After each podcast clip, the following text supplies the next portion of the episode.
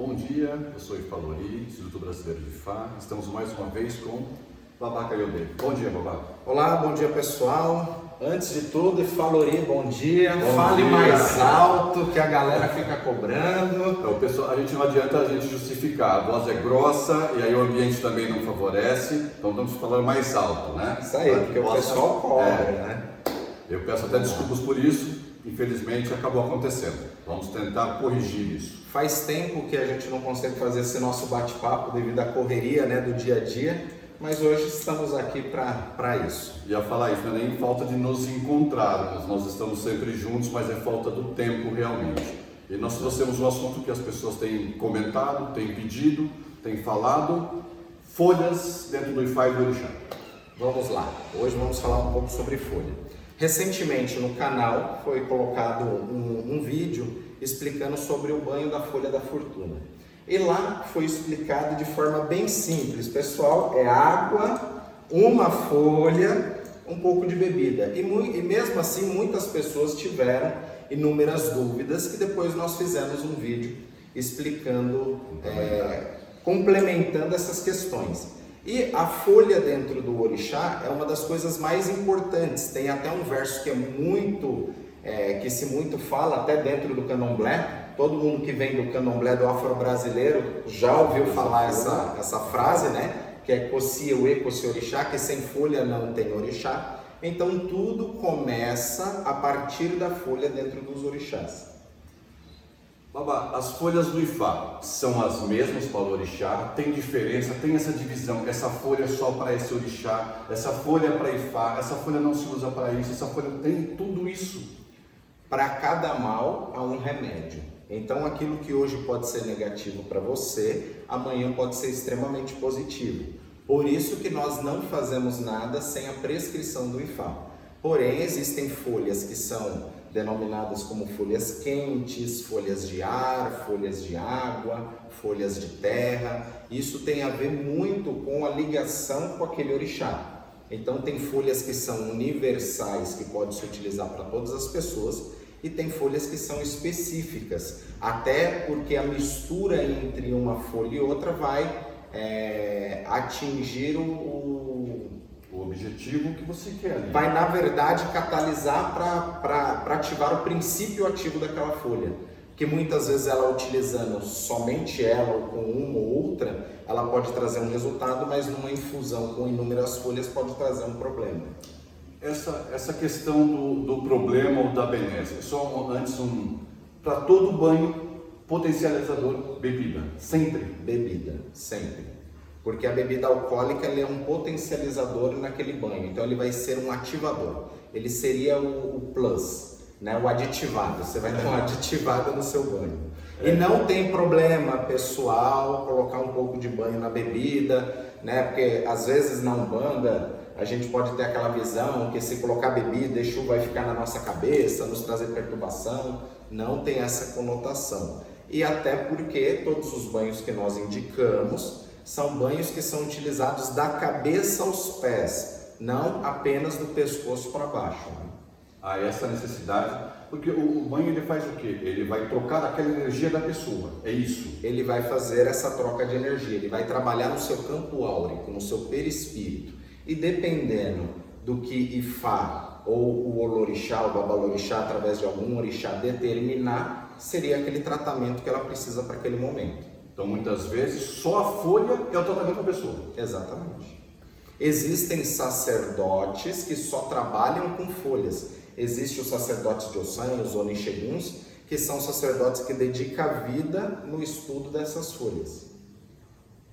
Então aqui nós acabamos utilizando uma forma mais genérica, É. porém é um estudo né, que leva uma vida inteira. Até tem um livro, né, Iuê, do. PRVG, né, que foi um estudioso nessa área, que a gente vê pela grossura do livro a quantidade de informação que, que se tem sobre Para isso. vários assuntos, vários tratamentos. Exatamente. né? É bem interessante o livro, aquele que não teve, é, não teve oportunidade de vê-lo, custa folhear, é bom, é interessante. A prática fica um pouco difícil, eh, muitas folhas não são nossas, como o Lolá sempre fala. Eu tenho que ter o nome científico e lá tem para poder utilizar. Mas a utilização depende da prescrição De fato. sempre, né, pessoal?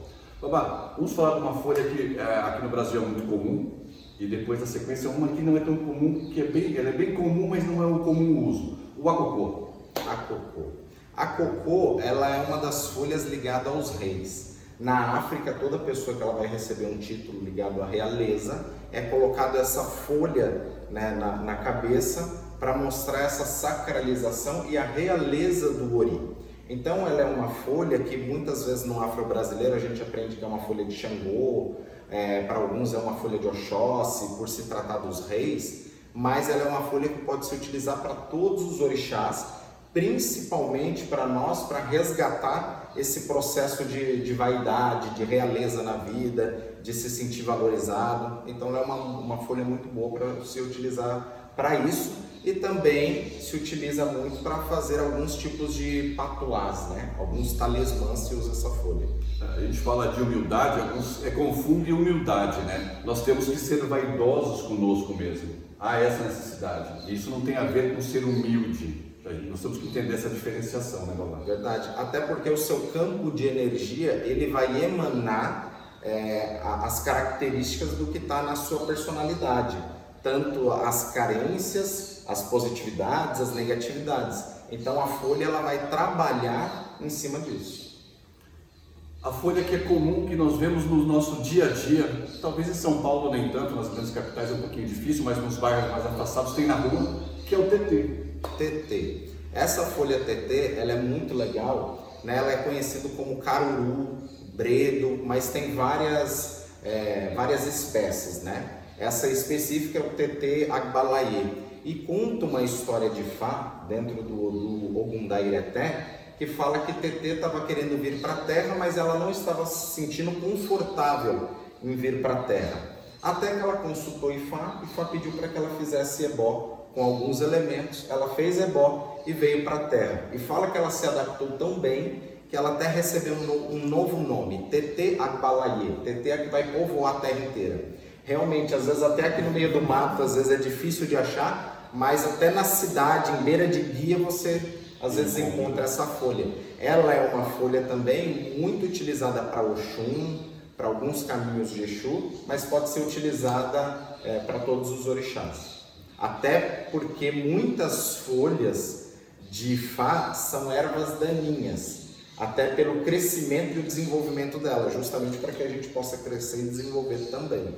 E é uma coisa interessante, né? É, quando eu conheci o Babá pela primeira vez, eu falei assim, ah, você pode usar o TT na beira de, de, calçada, na rua, e eu comecei a observar, e realmente em todo lugar, quando depois que você aprende isso, você começa a olhar, você vê TT. Todo lugar tem TT. Exatamente. Muitas pessoas não conhecem, né? Conhece com o nome de dandá, né? Mas o dandá da costa é essas ervas daninhas, tiririca. Essa batatinha da tiririca é o dandá. Você pode pegar essa tiririca, tirar a batatinha, cortar ela no meio que você vai ver o cheiro, o perfume que ela é. Ela é uma folha ligada à prosperidade justamente porque ela prospera debaixo da terra. Ela vai soltando essas batatinhas e vai ramificando.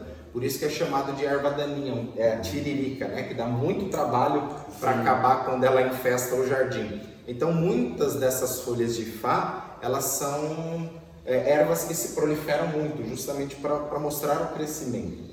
Babá, é, se nós formos falar de todas as ervas é muito tempo, né? Então nós escolhemos esses dois, essas duas folhas que são mais, é, não vamos dizer assim tão comuns, mas são interessantes a, a questão das duas. Mas a, a, diferença, a folha de, as folhas utilizadas em Ifá e as folhas utilizadas em Orixá. São as mesmas folhas, tem muitas folhas que são iguais, porém a forma de evocação é diferente. Às vezes tem um Odu que vai falar daquela folha e o Babalaô ele vai recitar aquele Odu que menciona aquela folha. Às vezes o sacerdote ele tem um canto daquela folha.